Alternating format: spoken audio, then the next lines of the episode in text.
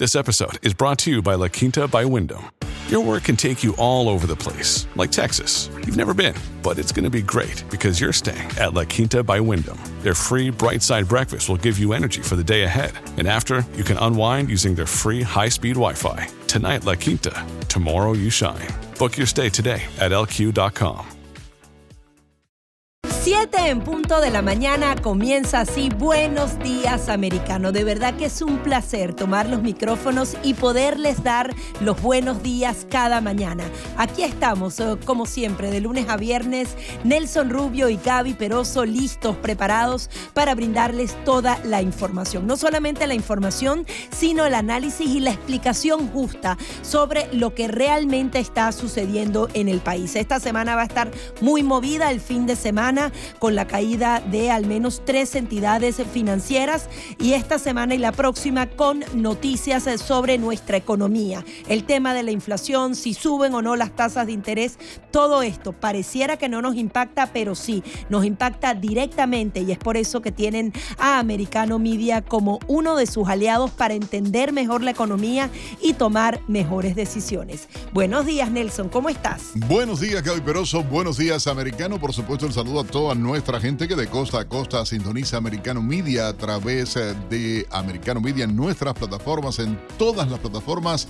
Igualmente a toda la gente que en Radio Aire, a través de la división radio de Americano Media, nos sintonizan en el estado de Florida, concretamente en este comienzo de lanzamiento de tres nuevas estaciones a partir del próximo lunes. Eh, eh, vamos a estar en tres nuevas estaciones en Orlando, Tampa y Jacksonville. El saludo a toda la gente buena de Radio Libre 790, que desde el comienzo están apoyándonos, haciéndonos el programa informativo más escuchado de la radio en español, de 6 a 9 de la mañana. Así que gracias a todos.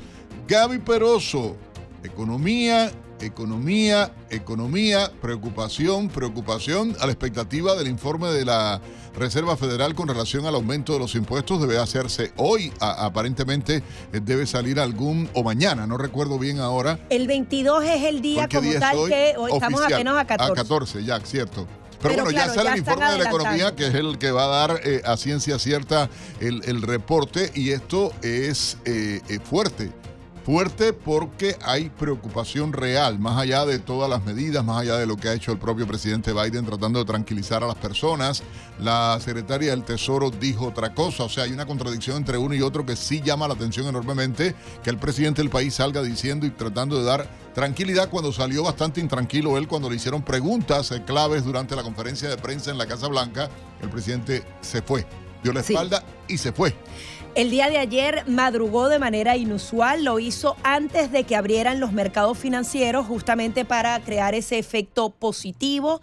Eh, el mercado laboral está revuelto. En el día de hoy, la Oficina de Estadísticas Laborales va a publicar las cifras de la inflación al consumidor de febrero. Dependiendo de esas cifras, antes la Reserva Federal se iba a basar en esa cifra de inflación en las que dábamos la semana pasada de desempleo para tomar su decisión. ¿Qué pasa? Una de las eh, consecuencias vividas de estos tres bancos es que la subida de las tasas de interés de manera constante y agresiva ha provocado que bancos de mediano tamaño como estos no aguanten eh, esas subidas de las tasas de Banco interés. comunitario, que es como se llama, ¿no? Bueno, de los tres hay dos que se podrían calificar como comunitarios, pero el Circle Valley Bank era el, eh, el que estaba en el puesto 16 de los bancos de todo Estados Unidos, es decir, era un banco bastante grande. Y esa es una de las grandes dudas. Dicen, van a dejar caer algunos bancos comunitarios para que sean absorbidos por los gigantes del sistema financiero. También todas estas cifras están alarmando. En Asia ya todas, eh, la bolsa de valores eh, abrió en baja y los grandes bancos se están preparando para ese deterioro económico. La mayoría de ellos, y nosotros lo hemos venido diciendo, han asegurado que viene una recesión para el 2021 el JP Morgan cree que el escenario más probable que a partir del cuarto trimestre venga esa recesión moderada. El Citigroup, el Bank of America dice que hay un deterioro de las perspectivas. también. Todos, están eh, midiendo esto y lo estaban midiendo antes de la caída de los bancos. Entonces hay que estar muy atentos, hay que tener miedo a ese pánico porque en este banco específico fue una estampida, personas que empezaron a sacar rápidamente sus inversiones para salvarlas y obviamente de eso se trata. Están todos los bancos centrales y todos conteniendo para que los consumidores no entren en ese pánico bancario y no se produzca una estampida mayor. Sin embargo, o sea, sacando el dinero, la gente literalmente estaba haciendo colas para sacar el dinero. Gaby, en las más pequeñas, no, no en los bancos, son bancos regionales, en bancos ah, locales, hay que decirlo de esta manera claramente, pero voy a cambiar de tema con una noticia que le va a encantar a la gente. ¿Sabe quién salió apoyando a, a Biden y la reelección de Joe Biden? ¿Quién? A ver. Nancy Pelosi. Uy, qué raro, Dios mío. Dijo la señora Pelosi, con toda la plata que ganó como presidenta de la Cámara de Representantes y los business que hizo y todo el descaro que había. Pero bueno, dijo que Biden es un líder magnífico y que ella no veía ningún problema para la reelección de Biden porque dijo, bueno, él es más joven que yo. Así que no sé cuál es el problema. Pero ella no se acaba casi de retirar. Pero que, por lo menos de la Perdón, la decrepitud ya evidente de muchos líderes. Mira, tres senadores en el Senado de Estados Unidos ingresados en las últimas dos semanas. Hay que decirlo. Necesitamos renovar el liderazgo. Pelosi dijo en The Atlantic, al ser entrevistada, que sea cual sea la decisión, a ella le gustaría ya saberlo. O sea, está presionando a Biden para ah, que salga a decir él es un líder magnífico, dijo la, señora eh, eh, Pelosi, y llama enormemente la atención.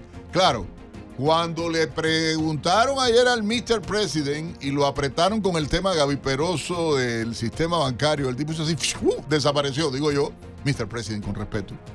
Abandonó la rueda de prensa. ¿Se tiene o no se tiene pantalones? ¿Se asume o no la responsabilidad como líder de un país? ¿Se establecen políticas financieras correctas para el país? Usted es el presidente de todos los norteamericanos. Es que deberían estar reunidos de emergencia para redibujar la economía de este país, repensar lo que estamos gastando y Escuchar a eh, los en qué lo estamos gastando porque es una locura. Hablando de política, hay un artículo bien interesante de The Hill que justamente hace un análisis de cómo todos los candidatos republicanos están centrados en Iowa, cómo se van eh, entrelazando los viajes, si Ron DeSantis visita una entidad, luego lo hace Trump o viceversa, y viene Nikki Haley y hacen cinco preguntas fundamentales con respecto a Trump. En primer lugar, el tema de la edad, porque si bien vemos a el expresidente Donald Trump muy enérgico, él dejaría el poder por segundo año si llegara a ganar con 82 años. Entonces ahí está esa preocupación. Está la preocupación si los votantes quieren esa perspectiva, porque parece mentira el tema de Joe Biden le pesa. Al ver a un presidente como el que tenemos, la gente piensa dos veces, dice, quiero a otro presidente de avanzada edad están justamente analizando ese tema de la edad, el tema de qué tan sólido es el apoyo que él tiene, lo tiene dentro de los republicanos, lo tendría a nivel nacional, tomando en cuenta que en las elecciones, en teoría, Joe Biden lo superó. ¿Cómo afectaría el tema de las acusaciones a Donald Trump, que están tratando de que avancen muy rápidamente? Por el, el, tamaño del pie, por cualquier cosa, eh, están apuntando a atacarlo y hay que decirlo de manera clara, ¿no? Y bueno, eh, y sobre...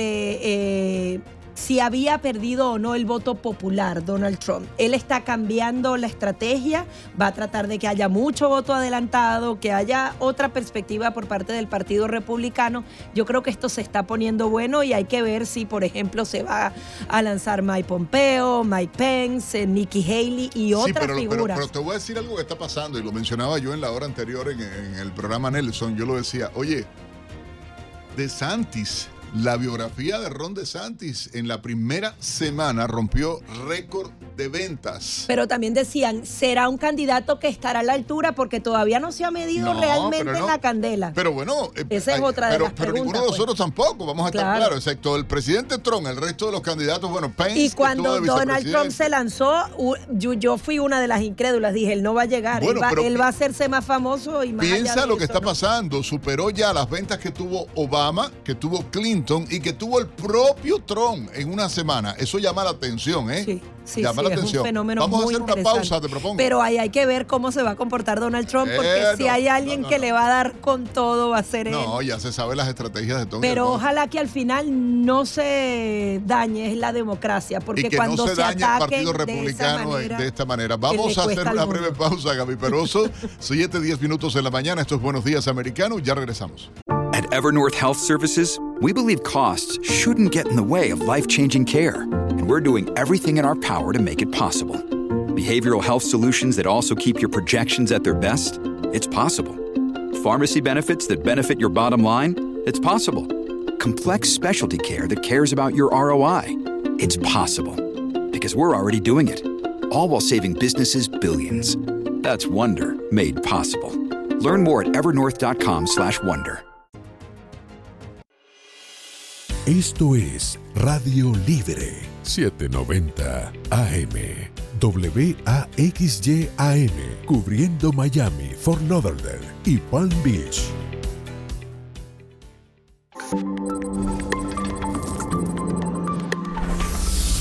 Para bajar nuestra aplicación de Americano Media en sus teléfonos y tabletas, estos son los pasos que usted debe seguir. Baje nuestra aplicación en su teléfono Apple. Debe ir a la Apple Store, escribir en el buscador Americano Media. Haga clic en Obtener. Cuando baje la aplicación, debe poner su nombre de usuario, su correo electrónico, generar una contraseña que sea fácil de recordar. Aceptar los términos de uso y condiciones. Haga clic en registrarse. También nos puede encontrar en nuestros canales de streaming como Roku, Android TV, Amazon Fire, Apple TV, Rumble, Getter, Instagram y YouTube. Además, busque nuestra gran variedad de podcasts y escúchenos en Radio Libre 790 AM. Y recuerde que con tan solo un clic nos puede llevar en todos sus teléfonos y tabletas bajo americanomedia.com. Porque somos libre, somos americano. thank you 7, 15 minutos de la mañana, continuamos con más de Buenos Días Americano y desde ya vamos a abrir nuestras líneas telefónicas, el 786-590-1623 y el 786-590-1624, para que usted opine de lo que quiera. ¿Usted cree que, por ejemplo, el gobernador de Florida, Ron DeSantis, es un candidato que va a estar a la altura de las circunstancias? ¿Qué cree que pueda pasar con Donald Trump con las investigaciones que tiene abiertas, eh, con el tema de su edad? cómo es el apoyo al presidente Donald Trump dentro del Partido Republicano y en una eventual elección general. Y también puede opinar sobre el tema económico. ¿Cómo ve realmente al sistema financiero estadounidense? ¿Lo ve sólido? ¿Está preocupado? ¿Qué puede pasar con la economía? ¿Se vienen las cifras de inflación y se pueden subir o no las tasas de interés? Todos estos temas estaremos explorándolos el día de hoy aquí en Buenos Días Americanos.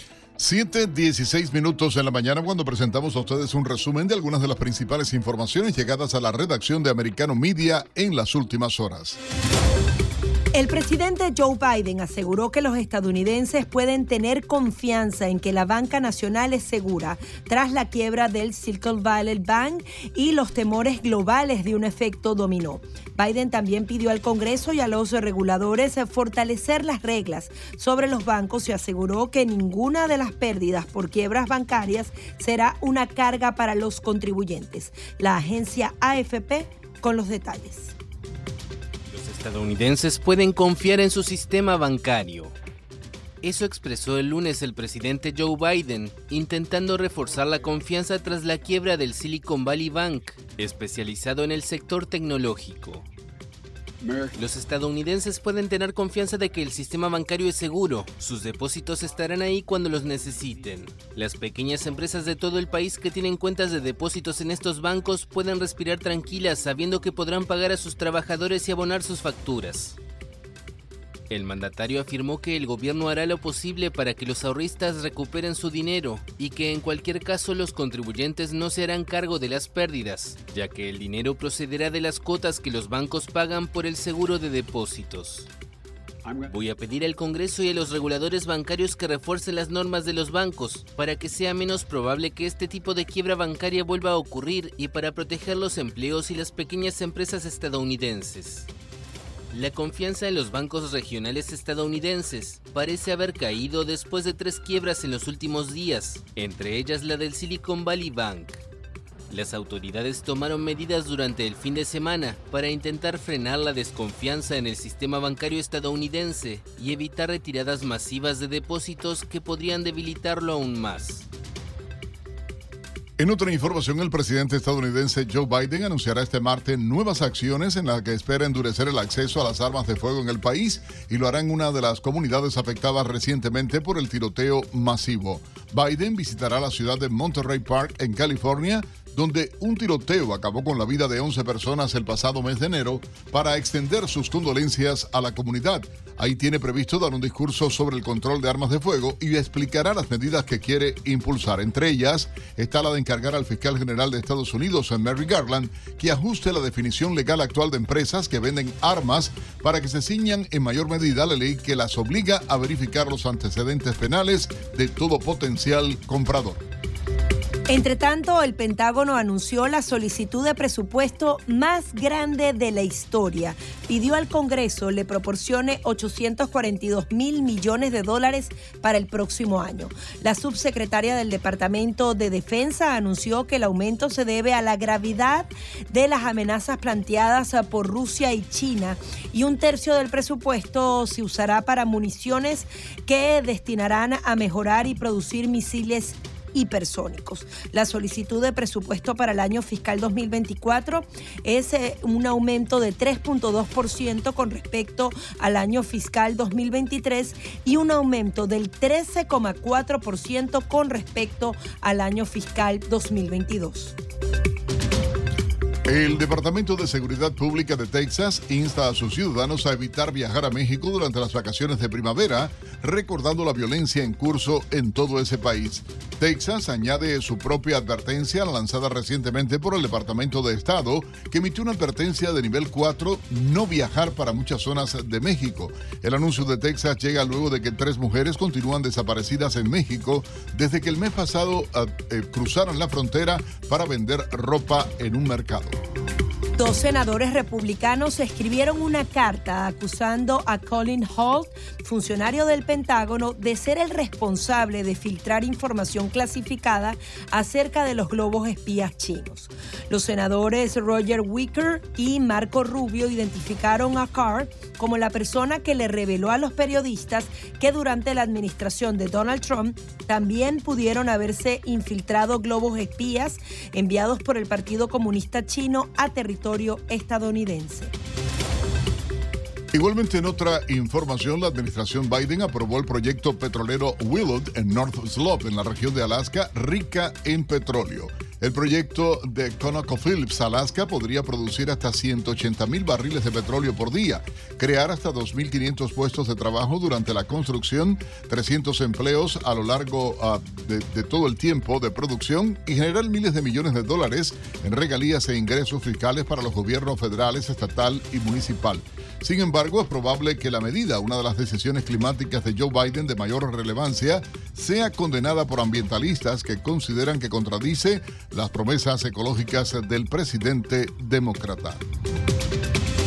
Varios legisladores demócratas, incluida la representante Alexandria Ocasio Cortés, criticaron duramente al presidente Joe Biden después de que su administración aprobara un proyecto masivo de perforación petrolera en Alaska. Los demócratas argumentaron que la decisión de seguir adelante con el proyecto Willow que se pronostica producirá hasta 614 millones de barriles de petróleo crudo durante toda su vida útil de 30 años, contradice la agenda climática más amplia de Biden. El jurado federal de Nueva York condenó a cadena perpetua sin posibilidad de escarcelación a Saifuyo Saipov, responsable de la matanza de ocho personas en un carril de bicicletas en Manhattan hace cinco años, ataque que ejecutó intentando impresionar a un grupo terrorista. El hombre de 34 años evitó así la pena de muerte y pasará 22 horas al día solo en su celda. Los precios de la gasolina en Florida subieron 9 centavos durante la última semana, tal y como lo habían previsto expertos en el reglón de hidrocarburos. Según los estimados de la Asociación Americana de Automovilistas, el precio promedio estatal por galón es de 3.31 dólares. Los valores comerciales del combustible en Florida venían cayendo, sin embargo, los pronósticos de los especialistas en el sector permitieron pensar que no sería por un largo tiempo. El presidente de China, Xi Jinping, hablará con el presidente de Ucrania, Volodymyr Zelensky, después de viajar a Moscú para reunirse con el presidente ruso, Vladimir Putin, la próxima semana. Los mandatarios aún tienen que fijar una fecha concreta para la llamada con Zelensky, pero lo más probable es que se produzca después del viaje a Moscú, según The Wall Street Journal. La llamada representa el primer paso para China después de proponer un acuerdo de paz entre Rusia y Ucrania el pasado mes de febrero. La comunicación sería la primera vez que Zelensky y Xi Jinping hablan desde enero y desde que Putin invadió Ucrania en febrero del año 2022. Y ahora nuestro compañero Pablo Quiroga nos trae la noticia tecnológica del día.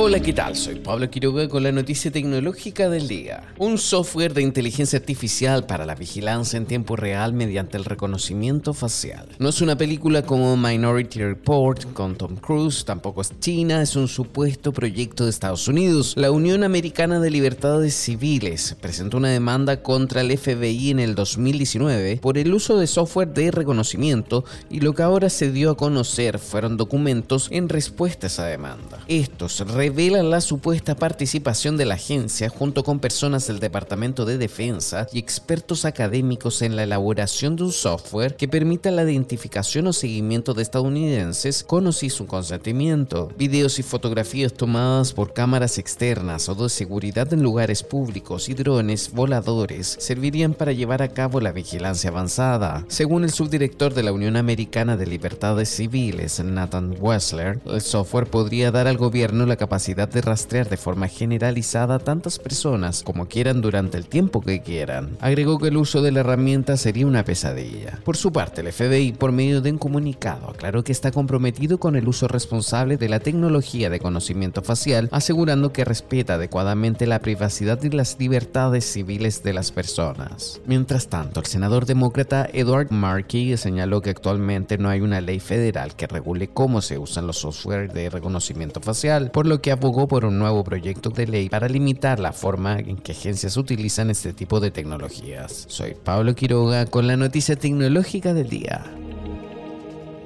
7.25 minutos de la mañana continuamos con más de Buenos Días Americano. Al regreso vamos a estar justamente analizando la realidad económica, el tema bancario, el tema político, cómo van eh, calentándose los motores para esas elecciones de 2024. Todo esto y más aquí en Buenos Días Americano. Ya venimos.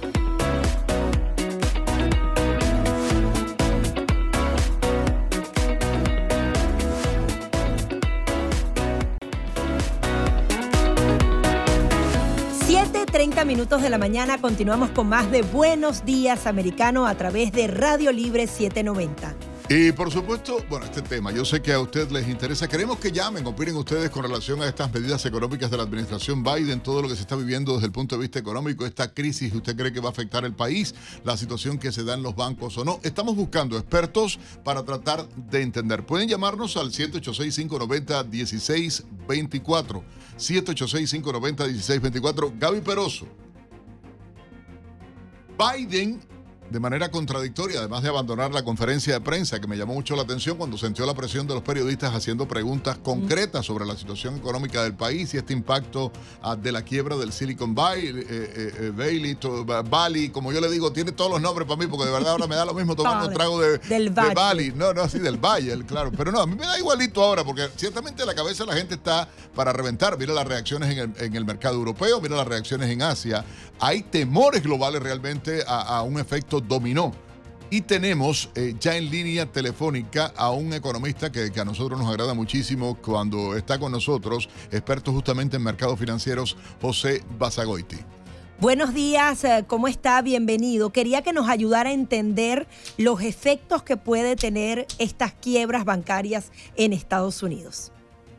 Muy buenas, ¿qué tal? ¿Cómo estamos? Pues eh, efectivamente, hemos vivido un pánico bancario. Desde 2008 no vivíamos una situación así y bueno, muchos economistas pues ya estamos pensando en situaciones similares. No olvidemos que en marzo de 2008 antes de que creara Lehman Brothers ya se rescató a Bernstein, ¿no? Un, banco y podemos estar un poquito ahora mismo eh, viendo lo mismo, ¿no? Primero rescate, se que esto es un bail-in, no es un bail-out, es decir, eh, van a pagar el plato roto accionistas y bonistas, pero se rescata a todos los depositantes, que ojo, el banco no iba a cubrir el 97% de los depósitos que, tenía, por lo tanto es una medida creo que adecuada por parte del Tesoro y además eh, paralelamente la Reserva Federal abre línea de crédito al resto de bancos regionales porque estaban también en situación peligrosa.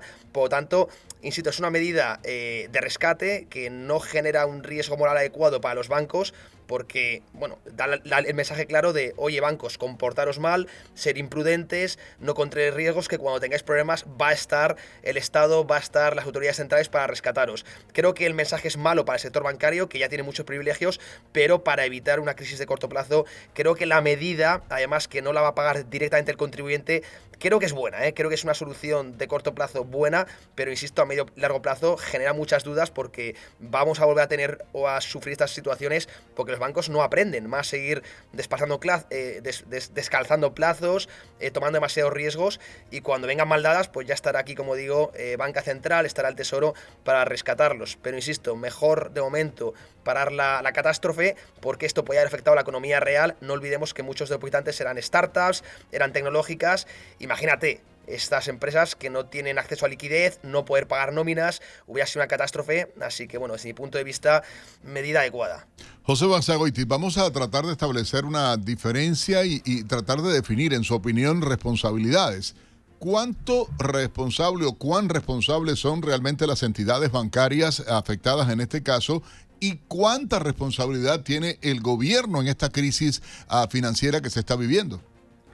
Pues buena pregunta. Eh, ambos tienen responsabilidad. En primer lugar, eh, toda esta, el génesis de toda esta crisis viene por las políticas expansivas fiscales y monetarias tomadas post-COVID, ¿no? Eh, bueno, se inundaron, se inundó de liquidez el, mercado, esto bajó los tipos de interés y por lo tanto llenó de depósitos a los, a los bancos. Los bancos con esa liquidez tuvieron que invertir a muy bajos tipos de interés y ahí ya se generó un problema muy gordo. ¿Cuál es el problema? Que cuando suben los tipos de interés y por lo tanto baja el precio de esos bonos, el activo de los bancos se evalúa mucho de precio, ¿no?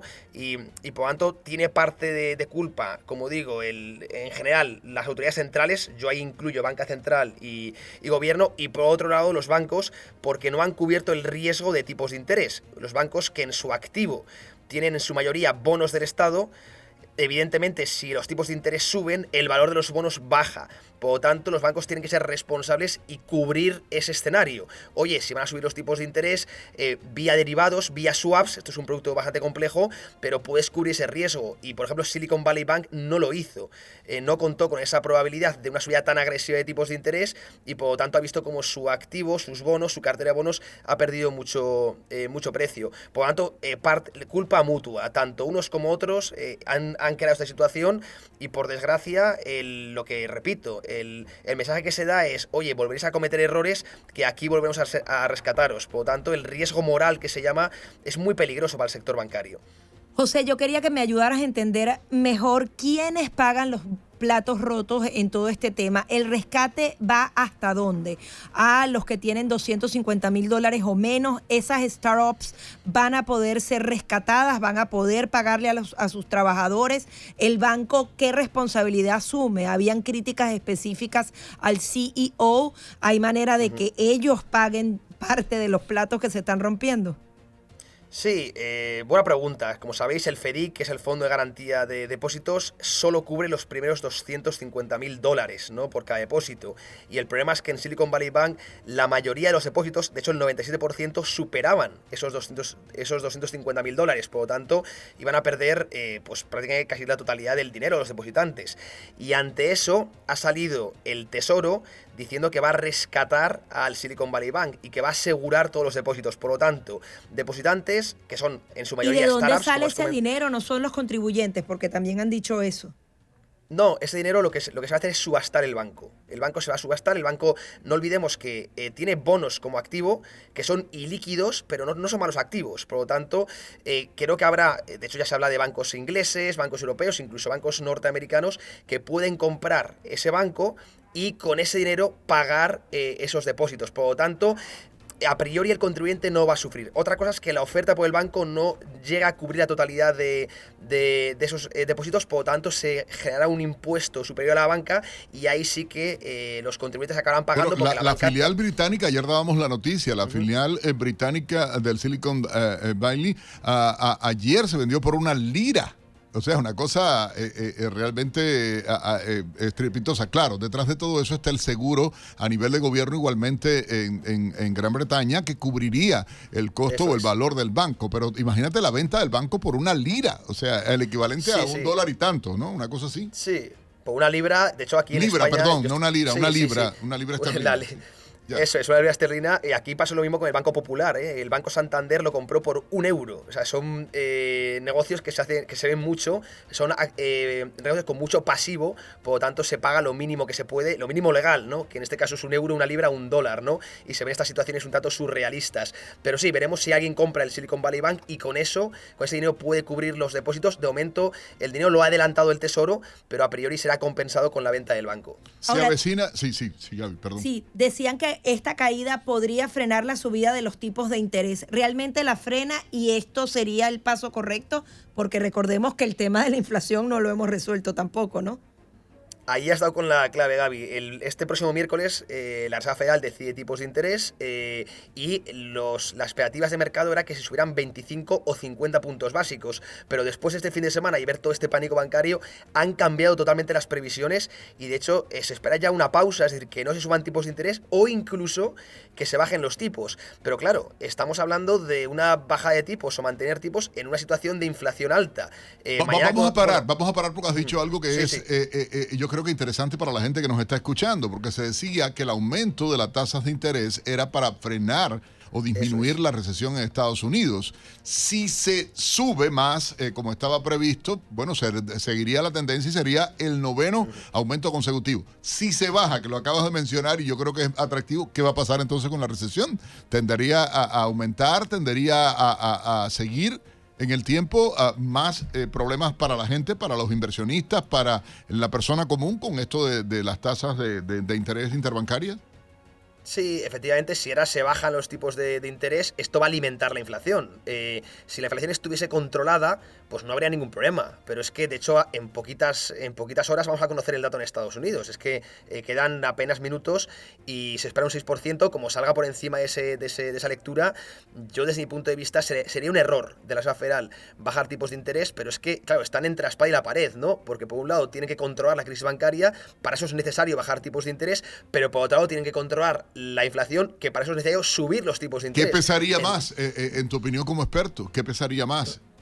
Pues gran pregunta. Yo creo que van a, va a pesar más la crisis bancaria, porque al final la inflación, ¿quién la paga? La sociedad. En general, todos los. los en general, la gente no, no, es tan consciente del daño que hace la inflación y sí es muy consciente de una crisis bancaria. Por lo tanto, al final es un impuesto invisible de la inflación y, y optarán por ello. Por desgracia, ¿eh? Pero creo que optarán por ello. O sea, para ti se quedan igual o las bajan o podría ser un cuarto de punto. Sacrifican a la gente común. Eso es, sacrifican a la gente común a través de inflación para rescatar al, privilegiado sector bancario. Yo creo que van a tomar pues acción y si me preguntas qué creo que va a pasar el próximo miércoles, creo que van a mantener tipos de interés que no los van a subir, pero tampoco los van a bajar, pero esto es una medida muy expansiva, muy, muy, muy laxa, porque se esperaba hace unas semanas solo que pudiesen ser 50 puntos básicos de subida, por lo tanto es una pausa importantísima por parte de la política monetaria. Y ya veremos qué pasa en una semana y el impacto que esto también va a tener en las bolsas a nivel mundial. Muchísimas gracias, José, por estar aquí. Un abrazo muy fuerte, gracias a vosotros. Sí, José Basagoiti, economista experto en mercados financieros. Ya venimos con más de Buenos Días Americano.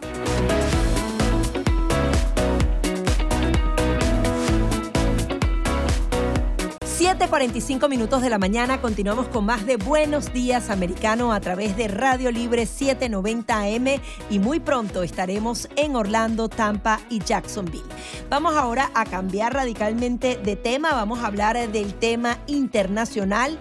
El Pentágono ha pedido un presupuesto el más grande de la historia de Estados Unidos. Le está solicitando al Congreso 842 mil millones de dólares.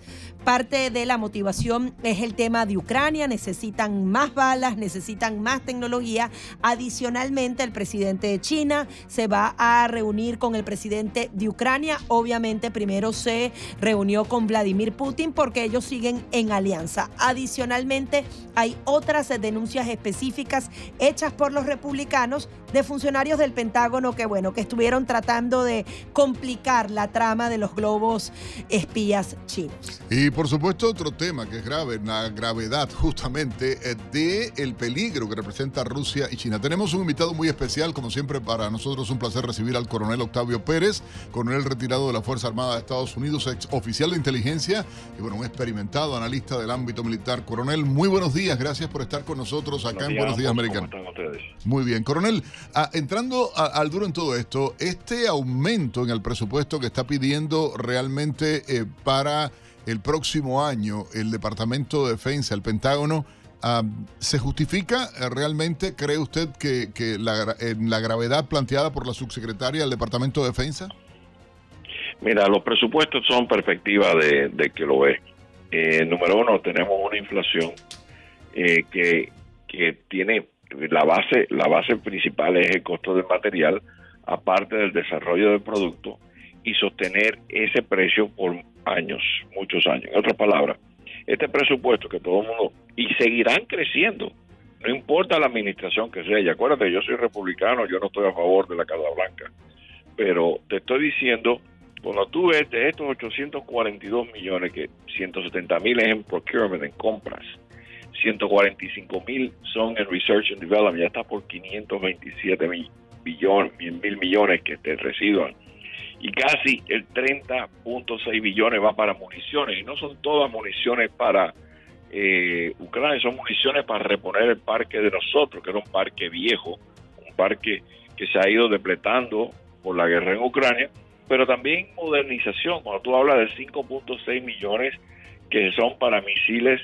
tácticos y otros 17.13 billones para misiles eh, estratégicos, eh, estás viendo que cuando tú descompones el presupuesto, es como, ¿sabes? Tú, tú puedes criticar a tu esposa que se tiene que comprar un par de zapatos, tres pares de zapatos y le va a costar 200 dólares, porque tiene que ir a una boda y tiene que, que eh, zapatos para andar al día, pero eso es una crítica de un punto de vista numérico, pero la realidad es que le hace falta los pares de zapatos para una boda, le hace falta un par de zapatos para trabajar, y lo mismo ocurre con el gobierno. En el gobierno federal, cuando tú hablas de presupuesto, siempre la crítica de los liberales es el gasto en el Departamento de Defensa. Pero tú estás hablando aquí de contratos que van a ser multianuales, pero requieren una inversión. En otras palabras, para tú sostener el precio de un, de un producto que te lo garanticen por tres o cuatro años que no suba, nada más que lo que se le permite un, un 2 o 3% del cost of living increase, entonces tiene que hacer este tipo de presupuesto. Cuando tú hablas, que fue una de las cosas que estaban mencionando ustedes, de la amenaza china, que hay un proyecto ahora mismo entre Canadá, eh, perdón, entre Australia, Estados Unidos y Gran Bretaña, de fabricar 6, 7 submarinos nucleares del tipo Virginia Class, muy parecido al, a lo que es el submarino nuclear más potente que tiene los Estados Unidos en los próximos años, de 2027 a 2030, que estarían ya en la Marina de Guerra de Australia, que serían los tres primeros submarinos que tienen ellos de esta índole. Eh, la iniciativa del Mar Sur del Pacífico eh, se lleva unos 6.7 billones o mil millones de dólares. ¿Y es la jugada correcta? ¿Vale la pena invertir tantos millones de dólares? Cuando tú es que tienes que hacerlo, Cuando tú hablas, digamos, Ahora tú y yo vamos a hablar a comprar autobuses, vamos a comprar a la General Motors eh, 5.000 autobuses en los próximos tres años, para que el precio esté sostenido los tres, cinco años que será el proyecto, con un delivery, digamos, de mil autobuses por cada año. Yo tengo que hacer un compromiso de pagar X cantidad. Entonces cada año eso implica un costo. Así que cuando tú llevas eso al nivel de cada elemento de que estamos hablando, las municiones, el desarrollo de estos misiles, eh, la Marina de Guerra que necesita, la Marina de Guerra se va a llevar 48.1 mil millones de dólares, mientras que la Fuerza Aérea 61.1. Ahora, se está invirtiendo mucho dinero en armas, pero se está invirtiendo en tratar de disminuir la influencia que tiene China, por ejemplo, en Latinoamérica y en otros lugares, o tratar de frenar su agresiva estrategia comercial, por ejemplo, porque al final se hacen dinero con eso y mientras van creciendo va a ser ilimitado el gasto militar, ¿no? De, de inversión en inteligencia, en este caso, eh, coronel. Pues claro, pero, pero, mira, eso es un problema que desgraciadamente la parte más liberal de nuestro gobierno, que es el Departamento de Estado, eh, tiene que lidiar con eso. Y, y también el Departamento de Economía y el Tesoro y la OFAC. Toda esa gente tiene que lidiar con el problema que está en nuestro vecindario, que es Latinoamérica. El proyecto de volver a traer las industrias eh, que están en China debió haber empezado hace mucho tiempo y debe, debe estar buscando ahora lugares en Latinoamérica que los chinos están metidos en todo nuestro nuestro patio trasero, que lo que es Centro y Suramérica. Comprando voluntades de manera clara, vamos a estar claros. No, eh, claro, eh, con campos de campos de soccer y, cosas absurdas, pero volvemos a lo mismo. Y, y cuando hablas del Departamento de Defensa, aunque luzca un presupuesto, porque siempre es grande y es el país que más invierte en, su defensa, que es el, desgraciadamente, el policía internacional desde 1945. Pues Estados Unidos es un país que no le importaba nada del mundo hasta la guerra, la Segunda Guerra Mundial, y terminó siendo el polizón del mundo. Es el único que puede proyectar fuerza en 24 horas y, tratar de detener a, cualquier otro país de hacer algo beligerante. Y, y, para mantener esa, esa, esa primicia tiene que estar al día. Tú no puedes dejar que se te pongan los aviones viejos, que las municiones se te pongan viejas. Y hay también una gran, mira, hay un aumento, uno de los mayores aumentos a, los militares en, muy buen tiempo, que eso también sufre de la misma economía que sufren los civiles.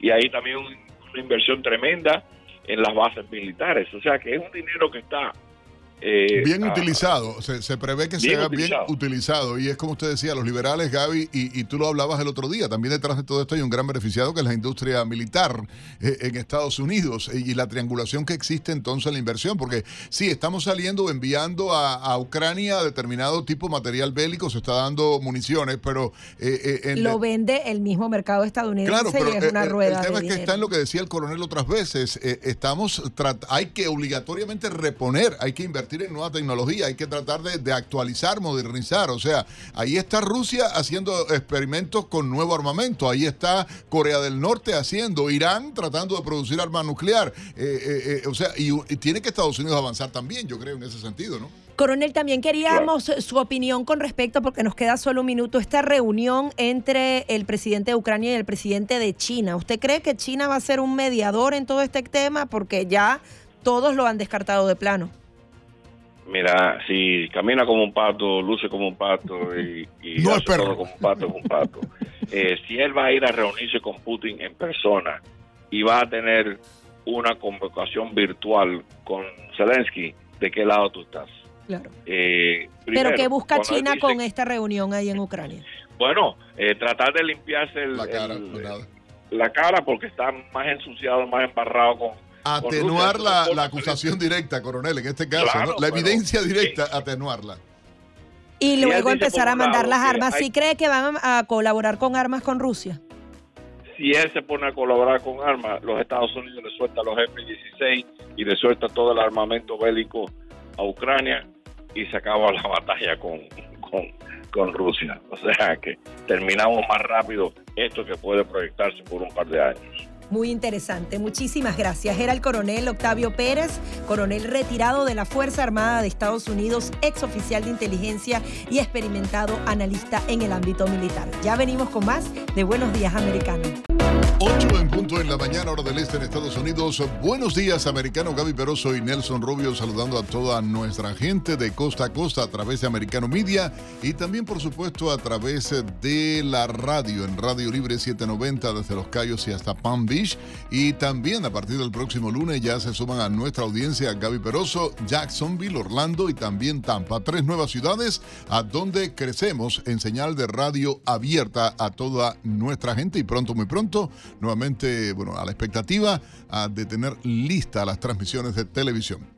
Vamos a hacer una revisión de algunas informaciones de interés en Latinoamérica. Hemos visto cómo el dictador Nicolás Maduro va a enviar una cantidad inusual de petróleo directamente a Cuba. Recordemos que la isla ha estado en los últimos días sumida en los apagones, necesita más del 40% de la energía que necesitan generar para justamente brindar electricidad a su población, quizás no porque estén interesados en que vivan cómodamente, sino que se sencillamente la necesitan y Nicolás Maduro sale al rescate. El tema es que lo hacen en una embarcación que ha sido sancionada no solamente por todo este tema irregular, sino que adicionalmente Venezuela un narcoestado ha estado aprovechándose de sus lazos con Irán para utilizar embarcaciones que son vigiladas de cerca por la inteligencia estadounidense porque sencillamente son embarcaciones relacionadas a temas de terrorismo,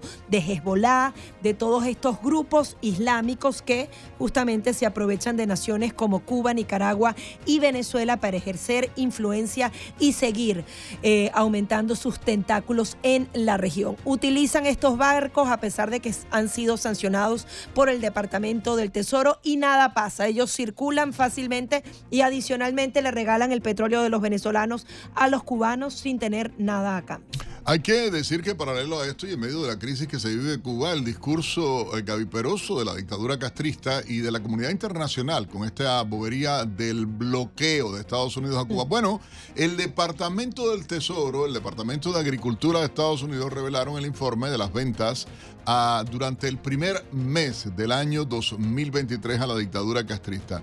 Amiga mía, las exportaciones de productos agrícolas y de alimentos de Estados Unidos a Cuba aumentaron un 48.7%. ¿Y dónde está esa comida? Porque la gente se está muriendo de hambre. Pero sobre todo, llama la atención, aumentaron las ventas de Estados Unidos bajaron los donativos humanitarios, ah, se desplomaron totalmente en este mes ah, de enero y Estados Unidos le vendió a Cuba 32 millones 394 mil 196 dólares. Casi 33 millones de dólares en comida.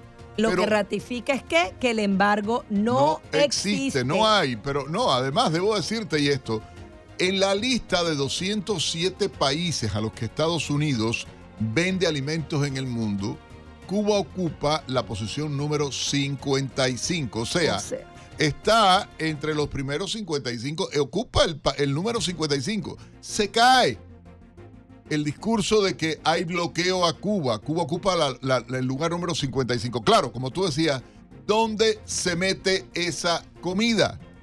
¿Dónde se meten los productos que vende Estados Unidos a Cuba? Que llamó la atención Gastaron en, comida, gastaron en chuchería, gastaron en, todo, en galletas dulces, en sorbetos, en pulpa de madera, en bebidas no alcohólicas, en papel higiénico. Entonces, ¿de qué estamos hablando? Y es que lo triste es que como la historia es a largo plazo, todas estas naciones logran convencer a la comunidad internacional por desgaste o por lo que sea que ellos están haciendo las cosas bien, no hay ningún tipo de democracia, siguen violando los derechos humanos y terminan dándoles créditos, dando eh, comida, alimentos, exportando lo que ellos quieren y ellos manejándolo en ese mundo oscuro y hostil para todos los ciudadanos. Adicionalmente, otra noticia que tendrá impacto mundial es que China va a reabrir sus fronteras a los turistas, han reanudado todas las vías después de tres años de pandemia. Ellos iban, eran el, país que mantenía cerrado todo este tema de intercambio de pasajeros. Sin embargo, ya esa política de COVID-0 ha sido desplazada y el sector turístico empieza a ver entonces una afluencia masiva de visitantes en el corto plazo para China. La ciudad de Nueva York acapara la atención de la prensa nacional norteamericana. Dos titulares importantes. Uno, anunció que va a abrir dos nuevos centros de emergencia para acoger a migrantes ilegales que están demandando asilo, que han llegado a la ciudad. Eh, la mayoría venezolanos, lamentablemente, Gaby, y eh, ahí el cierre de un albergue temporal que había sido instalado en una terminal de cruceros. Ahora eh, se va a abrir estos nuevos campos eh, o albergues en el distrito de Manhattan y en Brooklyn y van a estar 1.200 personas, la mayoría, reitero, venezolanos. Lamentablemente, eh, esto por la llegada, no sé por qué ha pasado de esta manera esta situación y eh, llama la atención de un lado este titular y luego el otro la confirmación por instituciones científicas de alto nivel en Estados Unidos de una ah, verdadera crisis, la expansión de una epidemia de ratas en Nueva York y se han identificado eh, un importante número de ellas contaminadas eh, con coronavirus en las tres variantes más importantes de esa eh, enfermedad, el COVID-19, a, a nivel de ratas que han infectado la ciudad de Nueva York.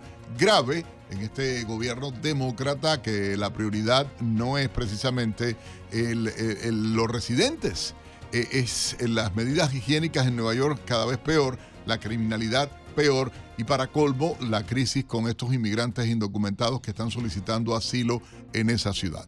En otras partes del mundo siguen las amenazas de Kim Jong-un en Corea del Norte. Han lanzado dos misiles balísticos, prácticamente lo hacen a diario. Adicionalmente, la Corte Penal Internacional, la Corte de la Haya, va a investigar la deportación forzosa de niños ucranianos, los ataques deliberados con misiles a las infraestructuras civiles, a los apartamentos, a las casas de los ucranianos. Van a abrir dos causas totales contra funcionarios rusos por esos crímenes de guerra en Ucrania. Sin embargo, estos son procesos larguísimos que se pueden demorar más de 10 años. Adicionalmente, en Irán siguen las protestas contra el régimen teocrático y ellos se preparan, el régimen, esta dictadura iraní, se prepara para celebrar la fiesta del fuego, justamente reprimiendo a todos sus ciudadanos. Hay otra información igualmente que, bueno, ya se conoció, lo habíamos comentado, Gaby, el gobierno de la administración del presidente Joe Biden eh, ha restringido, todo el mundo lo sabe, la perforación de pozos de petróleo y de gas. Eh, sin embargo, ahora hay una nueva autorización en Alaska, en la parte del Océano Ártico, y hay preocupación en grupos ambientalistas, o sea, de hecho ha tenido críticas muy fuertes de los propios liberales, de los propios demócratas, a eh, críticas eh, con el tema del hábitat de las ballenas, las focas, los osos polares, eh, perdón, y de otros animales salvajes que hay. Claro, eh, hay contradicción. De un lado dice una cosa, de otro lado hace otra. Y Biden que ha prometido una agenda ambientalista, climática, tal vez la más agresiva en toda la historia de Estados Unidos. Sin embargo, ahora hace este tipo de medida que pudiera afectar el medio ambiente realmente en Alaska y que eh, realmente eh, traería problemas, traería problemas. Hay 219 pozos, se prevén, Gaby, que se perforen en esta zona y esto obviamente ha generado críticas de un lado y de otro en eh, Estados Unidos, criticando fundamentalmente las consecuencias de esta decisión de la administración Biden y también de cara a las elecciones del 2024. Sí, en 20 minutos exactamente, a las 8 y 30 minutos hora del este de Estados Unidos, se lanzará un nuevo informe con respecto a la inflación.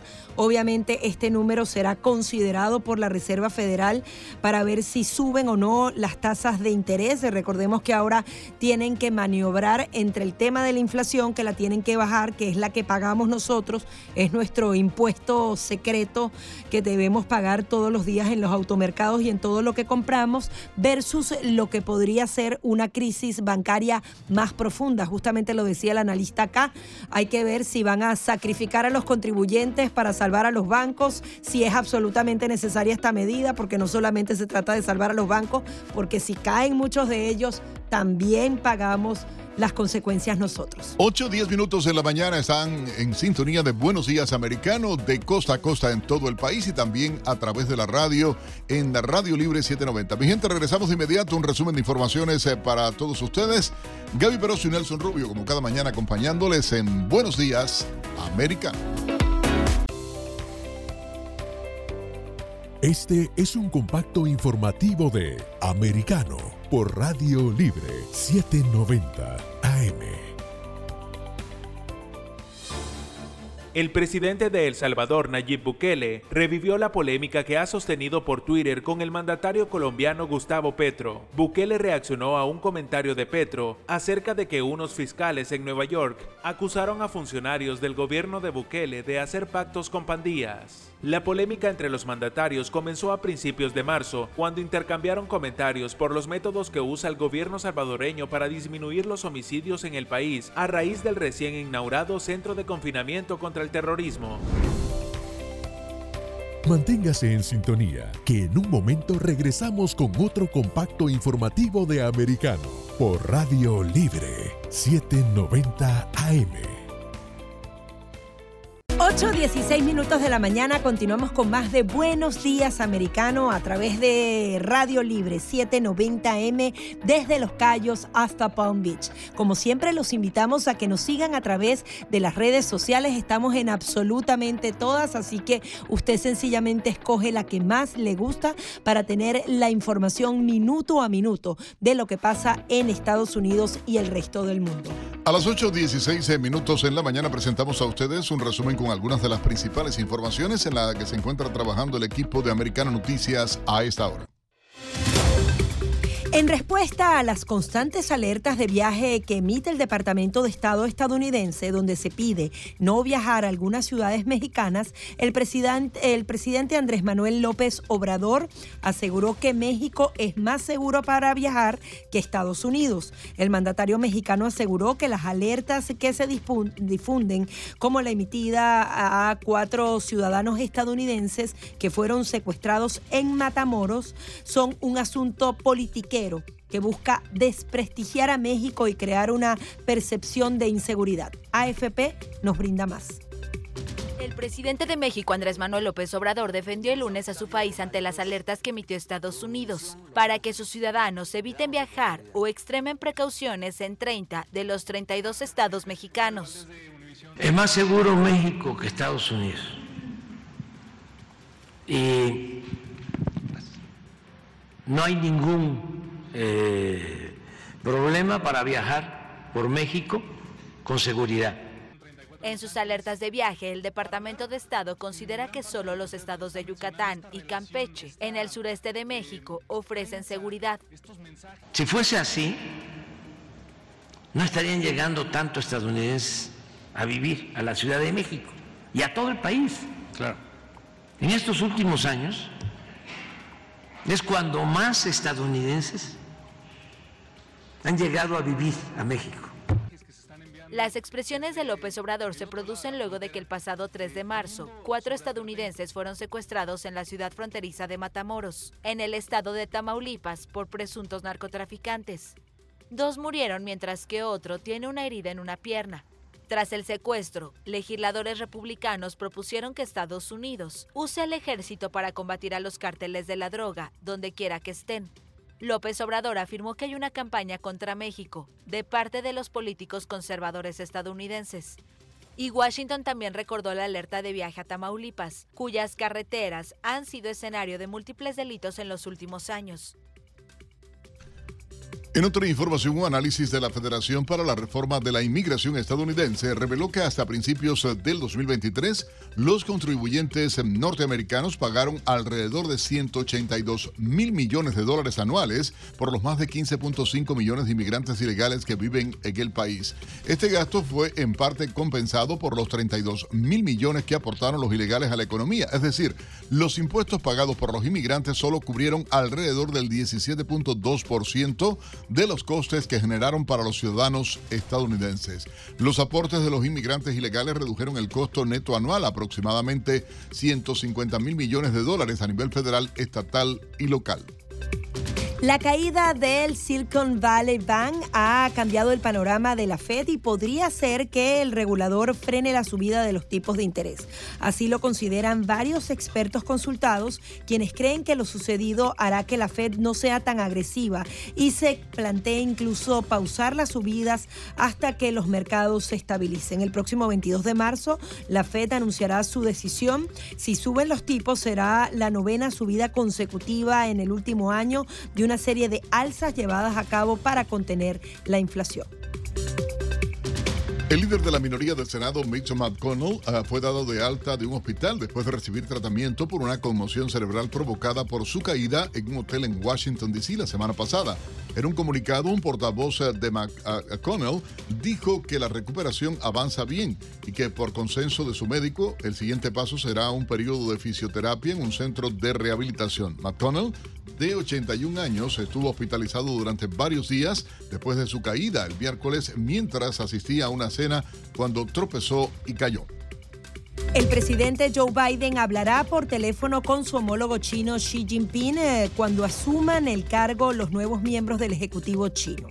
El asesor de Seguridad Nacional de la Casa Blanca, Jake Sullivan, no ofreció una fecha concreta para la conversación, pero dijo que se producirá después de que haya concluido la Asamblea Nacional Popular de China, una vez empiece a funcionar el nuevo gobierno. Durante la asamblea, Xi, secretario general del Partido Comunista Chino, consolidó su poder al ser designado para un tercer mandato presidencial de cinco años, algo inédito entre sus predecesores.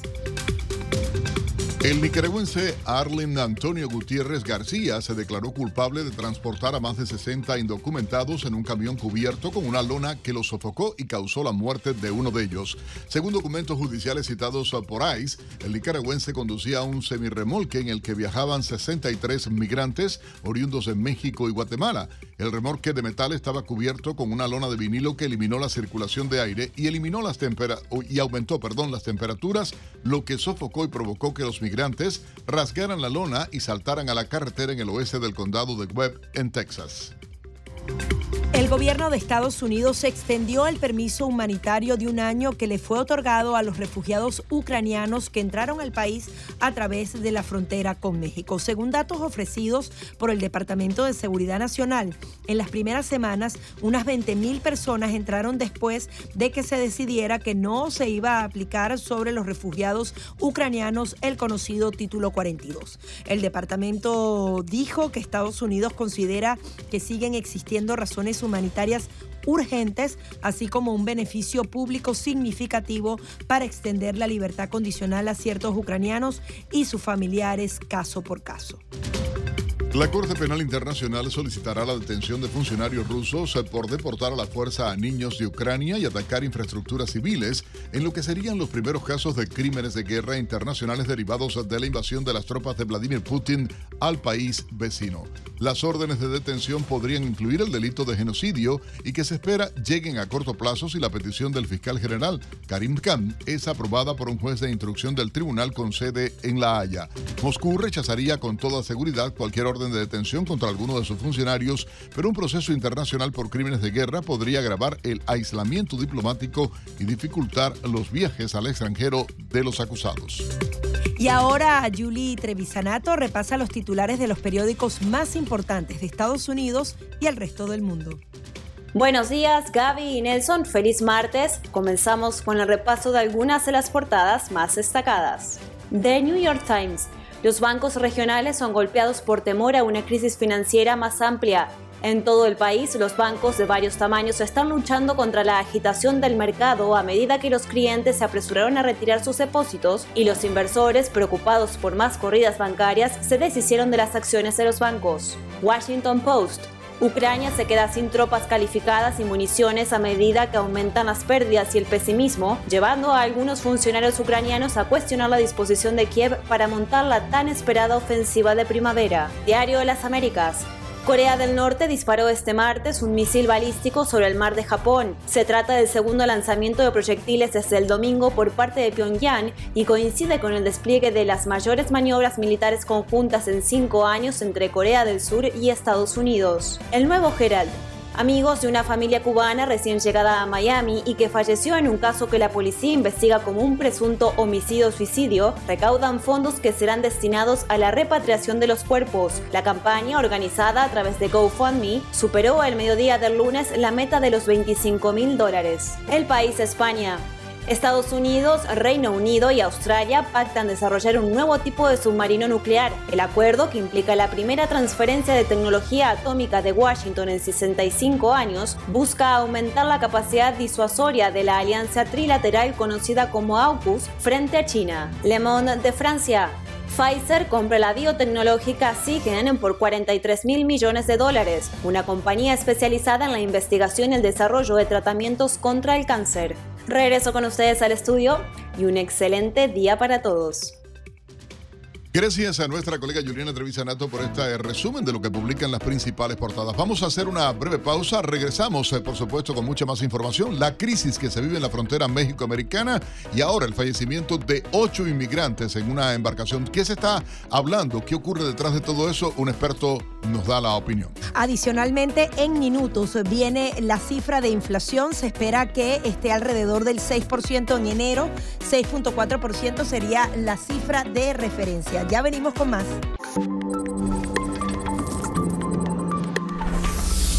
Para bajar nuestra aplicación de Americano Media en sus teléfonos y tabletas, estos son los pasos que usted debe seguir.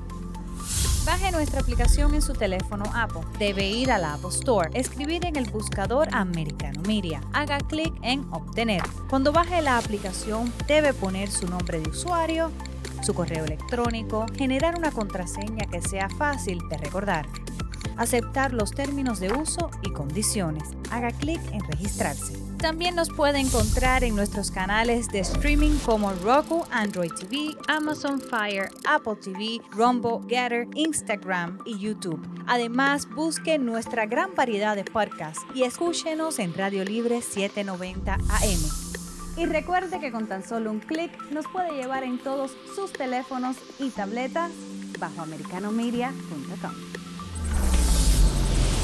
porque somos libre, somos americano.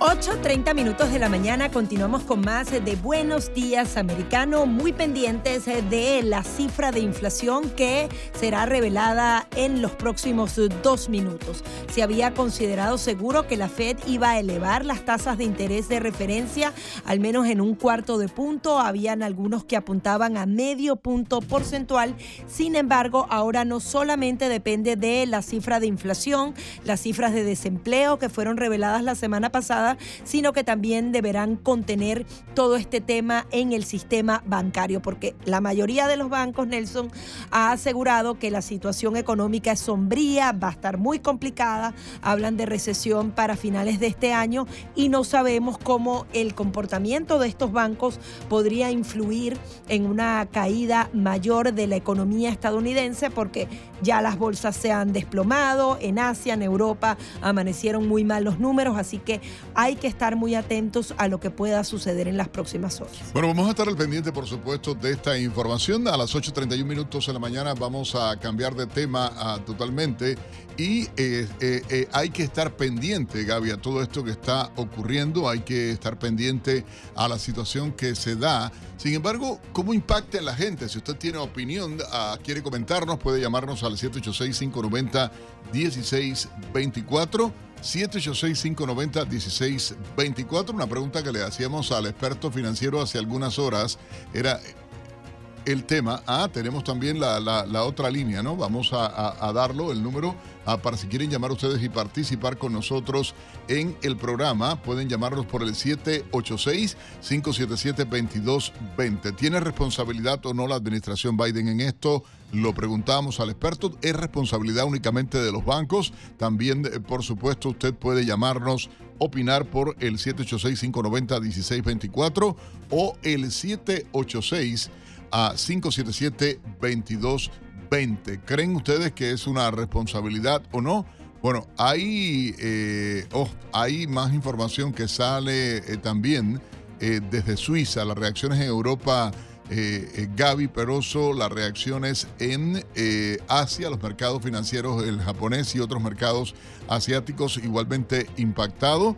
Y esto obviamente tiene reacciones y hay expectativa acá a nivel de Estados Unidos sobre estos temas. También veíamos el día de ayer esta reunión entre Estados Unidos, Australia y el Reino Unido.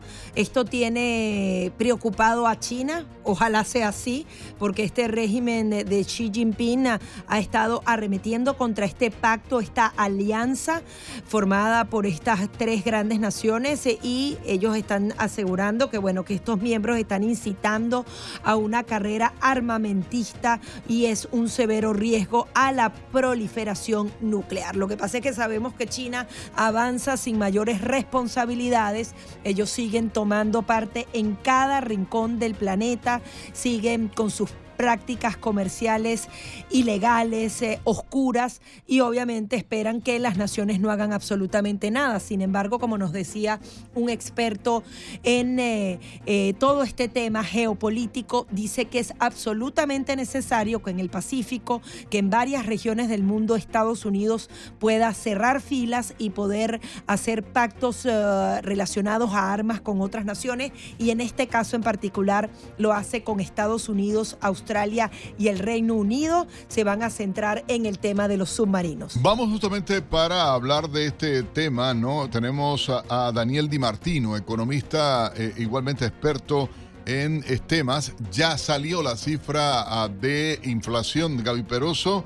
Ah, Daniel, muy buenos días. Gracias por estar con nosotros en Americano a esta hora y por supuesto a través de Radio Libre 790 AM. ¿Cuáles son los últimos datos que tienes? Eh, ¿De qué habla este informe que acaba de salir acerca de la inflación en Estados Unidos? Buenos días.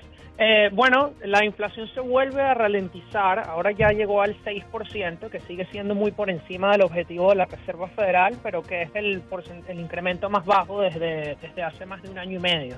Entonces, eh, el problema, sin embargo, que se ve en el reporte es que la inflación en el sector de vivienda, en el sector de los alquileres, de las nuevas casas, se sigue acelerando y ese es el y ese es el, el sector más grande del costo de vida de los americanos y por lo tanto pues la Reserva Federal ahora tiene una encrucijada no que si sigue aumentando las tasas de interés como lo ha estado haciendo pues que puede meternos en una recesión pero que al mismo tiempo lo que ha hecho hasta ahora no ha sido suficiente para ralentizar la inflación en, en el sector vivienda era lo que se esperaba en enero, era 6.4, esto sería la cifra de febrero. Eh, esta caída de 0.4, ¿qué significa para la economía?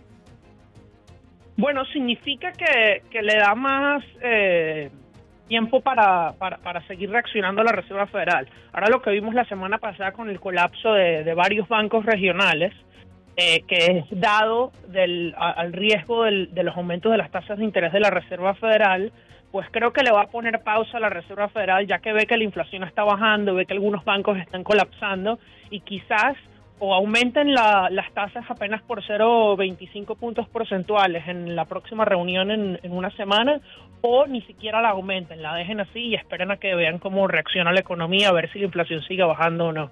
¿Cuál crees tú que debe ser la recomendación, que, que debe pesar más? Yo pienso que la Reserva Federal debería seguir aumentando las tasas de interés a un paso lento del mínimo del 0,25 puntos porcentuales en la próxima reunión y ver cómo sigue evolucionando la inflación. Si sigue disminuyendo, pues no seguir aumentando las tasas de interés y esperar a que disminuya lentamente, pero si, si en especialmente en el sector vivienda la inflación se acelera aún más, imagínate, aumentó al 0,8 los precios de todos los alquileres y viviendas en un mes no te estoy hablando de la inflación anual, sino mensual, 0,8. La inflación anual está, de, las viviendas se está dirigiendo al 10%, si sigue así. Y, es, y si eso no se desacelera, la Reserva Federal debería seguir aumentando las tasas. Tratando de entender esto que ocurre, y, lo mencionábamos antes, el 22 es el día definitorio y, y, la tensión, o sea, la tensión que crea obviamente con toda esta crisis, con los bancos, toda la situación que se está dando desde la perspectiva de, de, economía a nivel de país, ¿qué crees que va a ocurrir realmente? Y, un poco reiterando lo que habías hablado ya, pero queremos tratar de entender qué va a pasar, cómo va a actuar la Reserva Federal, cuál sería eh, eh, la decisión que tome. Mira, yo, yo sí pienso que ellos van a aumentar las tasas al 0,25. Hasta hace una semana ya había personas diciendo que la iban a aumentar en medio punto porcentual. Eh, yo no pienso que eso iba a ser así. Después del colapso de, estos bancos ya hay, incluso hay personas apostando que no va a aumentar. Yo pienso que la Reserva Federal no quiere generar incertidumbre y se va y va a seguir actuando de acuerdo con el plan que ellos habían publicado hace un mes y en los minutos de su última reunión y su objetivo es llegar a una tasa terminal, es decir, el, tipo más alto que quieren llegar este año eh, de, su, de sus tipos de interés interbancario es entre el 5 y el 5.25. Todavía no estamos en ese nivel. Ellos van a seguir aumentando el 0.25 cada reunión hasta que lleguen a ese nivel, en mi opinión. Ahora, Daniel, ¿cuál es tu análisis general de lo que ha pasado con esta quiebra de los bancos en Estados Unidos y qué prevés que pueda seguir sucediendo? Hay quienes dicen que van a tratar de que varios bancos comunitarios caigan para ser absorbidos por los más grandes. Hay quienes aseguran que era algo inevitable, pero que solamente se va a limitar a estas tres entidades financieras. ¿Cuál es tu proyección y por qué sucedió? Mira, eh, la razón por la que sucedió es porque los bancos tienen pues el dinero que la gente les deposita y ellos lo invierten, ¿no? Eh, el problema fue que estos bancos invirtieron casi todo, un porcentaje gigantesco de todos los depósitos de los, de los eh, ahorradores en sus bancos en notas del tesoro a largo plazo.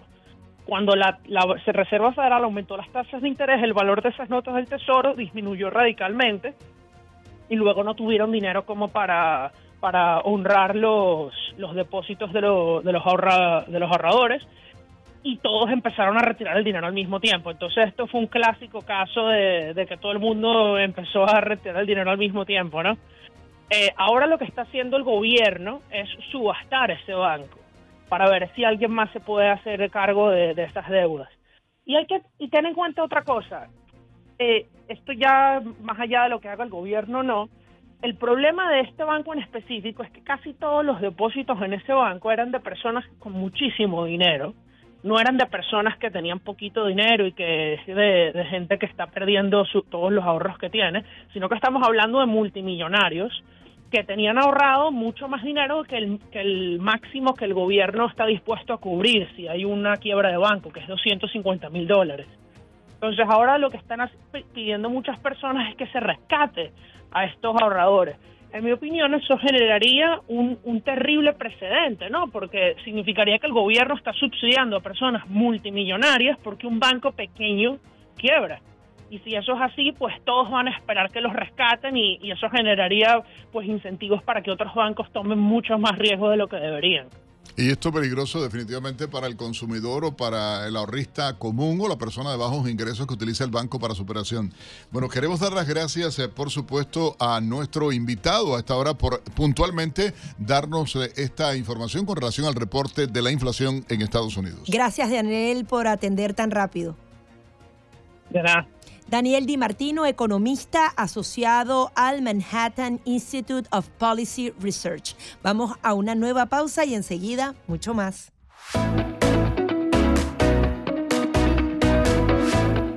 8.46 minutos hora del este en Estados Unidos y por supuesto siempre nos gusta tratar temas que tienen este, esta arista humana, ¿no? De las cosas que uno vive y se habla eh, de los duelos, o sea, lo que ocurre o el sentimiento que se genera después de un rompimiento, después de una separación, después de la pérdida de un ser querido, después del rompimiento de una relación de pareja, en la lejanía de tu país o, tantísimas cosas que pueden representar duelo o sentimiento de tristeza o sentimiento ah, de pérdida al final, ¿no?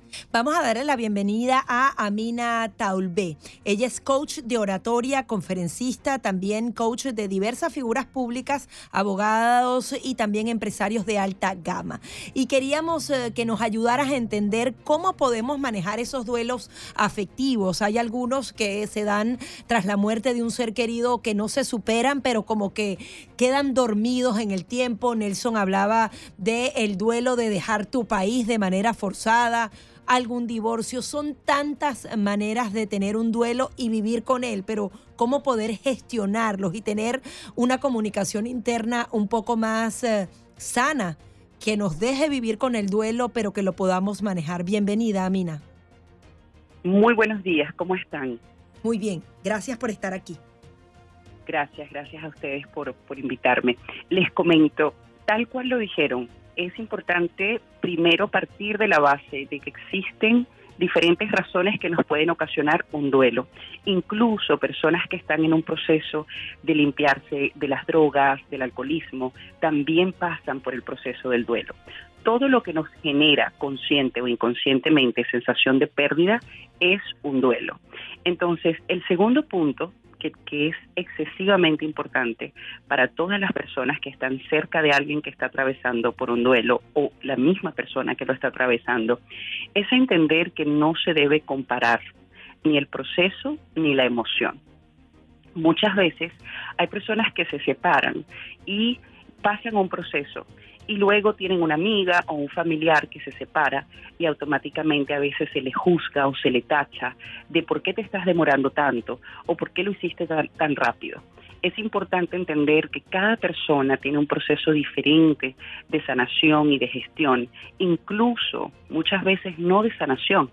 Tenemos también que tener mucho cuidado en que algunas personas no están conectadas con su comunicación interna ¿ok? Y cuando me refiero a la comunicación interna, me refiero no solamente a los pensamientos, me refiero a cómo nosotros nos estamos escuchando internamente, a cómo nosotros le estamos dando el valor a la emoción que estamos viviendo, porque también tristemente tenemos que hablar de las personas que a veces evaden el enfrentar sus, sus emociones verdaderas. A veces quieren pasar la página tan rápido que lo que hacen es sencillamente enterrar una emoción que se va a reflejar y se va a proyectar en su vida pensando que ya pasó la página, pero realmente no es así. Ahí es donde tenemos las personas que terminan una relación abruptamente, inician otra, entran en el enamoramiento, que recordemos que es en amormiento. Eso es lo que verdaderamente es el enamoramiento. ¿Ok? Y tristemente luego caen en problemas gigantescos. ¿Por qué? Porque no le dieron el espacio a vivir el duelo, a entender que independientemente... Que eso no significa tampoco que hay que martirizarse, hay que acabarse, hay que vivir dependiendo de lo que pasó, lo que no fue, lo que no está, lo que perdí, lo que ya no tengo, lo que es ausente. Eh, o sea, también la vida eh, tiene eh, ciclos, ¿no? realmente hay que saber manejar el duelo, pero creo que también hay que saber cerrar y, y comenzar, ¿no? Con el tiempo necesario. Correcto. Correcto, pero tenemos que saber que para poder cerrar no solamente podemos pasar por la victimización, tenemos que pasar por la responsabilidad. ¿Cuál es mi responsabilidad a través de esta pérdida? ¿Qué tengo que aprender o qué puedo manejar de manera mejor? ¿Cuáles son mis necesidades? Y darte ese pequeño espacio.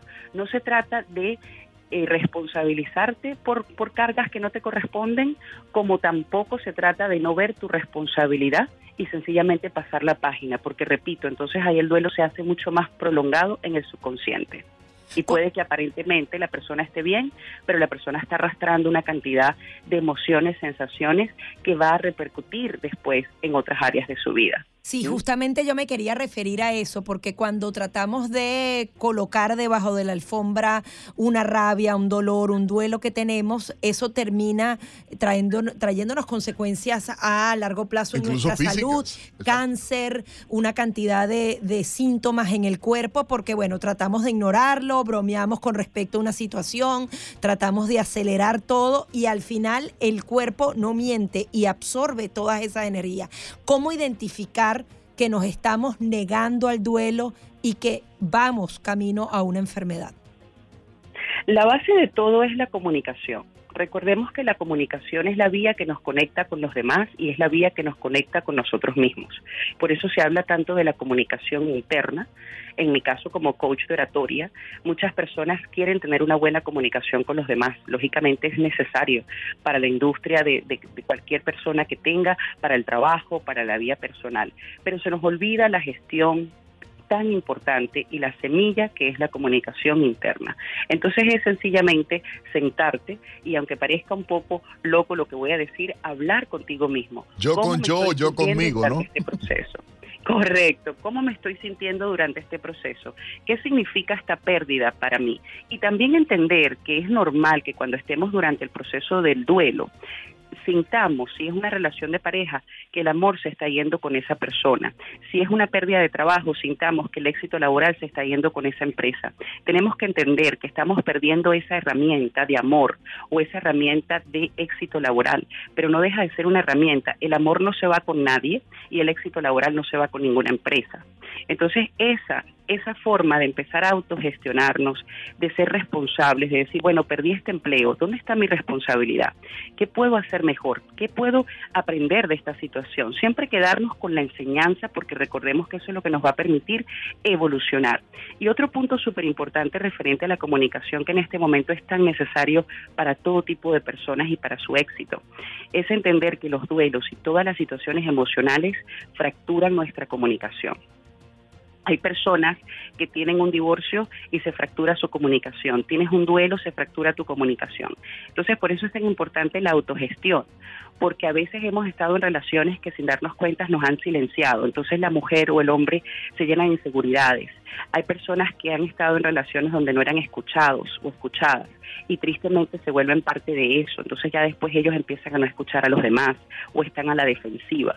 Por eso es muy importante, antes de querer tener claridad con otra persona, tener claridad con nosotros. Con uno mismo, quererse mucho, Amina. Yo creo que todo parte del respeto, la seguridad, eh, el amor propio y, pensar que toda, eh, eh, o sea, la vida tiene dos colores, el claro y el oscuro de la vida, el antes y el después, el positivo y el negativo. Siempre me gusta jugar con la gente y decirle, escribe en una página todo lo negativo y todo lo positivo de esto que te acaba de ocurrir. Y ahí se, salir andando. Y si no, buscar ayuda a tiempo, ¿verdad, doctora?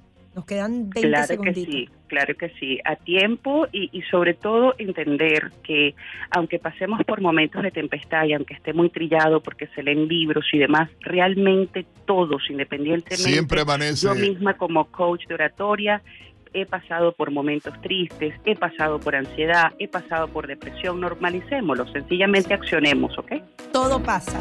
Muchísimas gracias. Era Amina Taulbé, coach de oratoria, conferencista y adicionalmente experta en estos temas. Es como dice Gustavo Cerati, los dos compartíamos ese mismo sentimiento del cantante argentino. Poder decir adiós es crecer. Y vamos a seguir creciendo. Adiós. Se nos acabó el tiempo del programa. Está Paola Cerna lista con la Americano Noticias y a usted, por supuesto, la invitación a seguir pegado a Americano Media y Radio Libre 790M. Chao, chao. Este es un compacto informativo de Americano por Radio Libre 790 AM. El presidente de El Salvador, Nayib Bukele, revivió la polémica que ha sostenido por Twitter con el mandatario colombiano Gustavo Petro. Bukele reaccionó a un comentario de Petro acerca de que unos fiscales en Nueva York acusaron a funcionarios del gobierno de Bukele de hacer pactos con pandillas. La polémica entre los mandatarios comenzó a principios de marzo, cuando intercambiaron comentarios por los métodos que usa el gobierno salvadoreño para disminuir los homicidios en el país a raíz del recién inaugurado centro de confinamiento contra el terrorismo. Manténgase en sintonía, que en un momento regresamos con otro compacto informativo de Americano por Radio Libre 790 AM.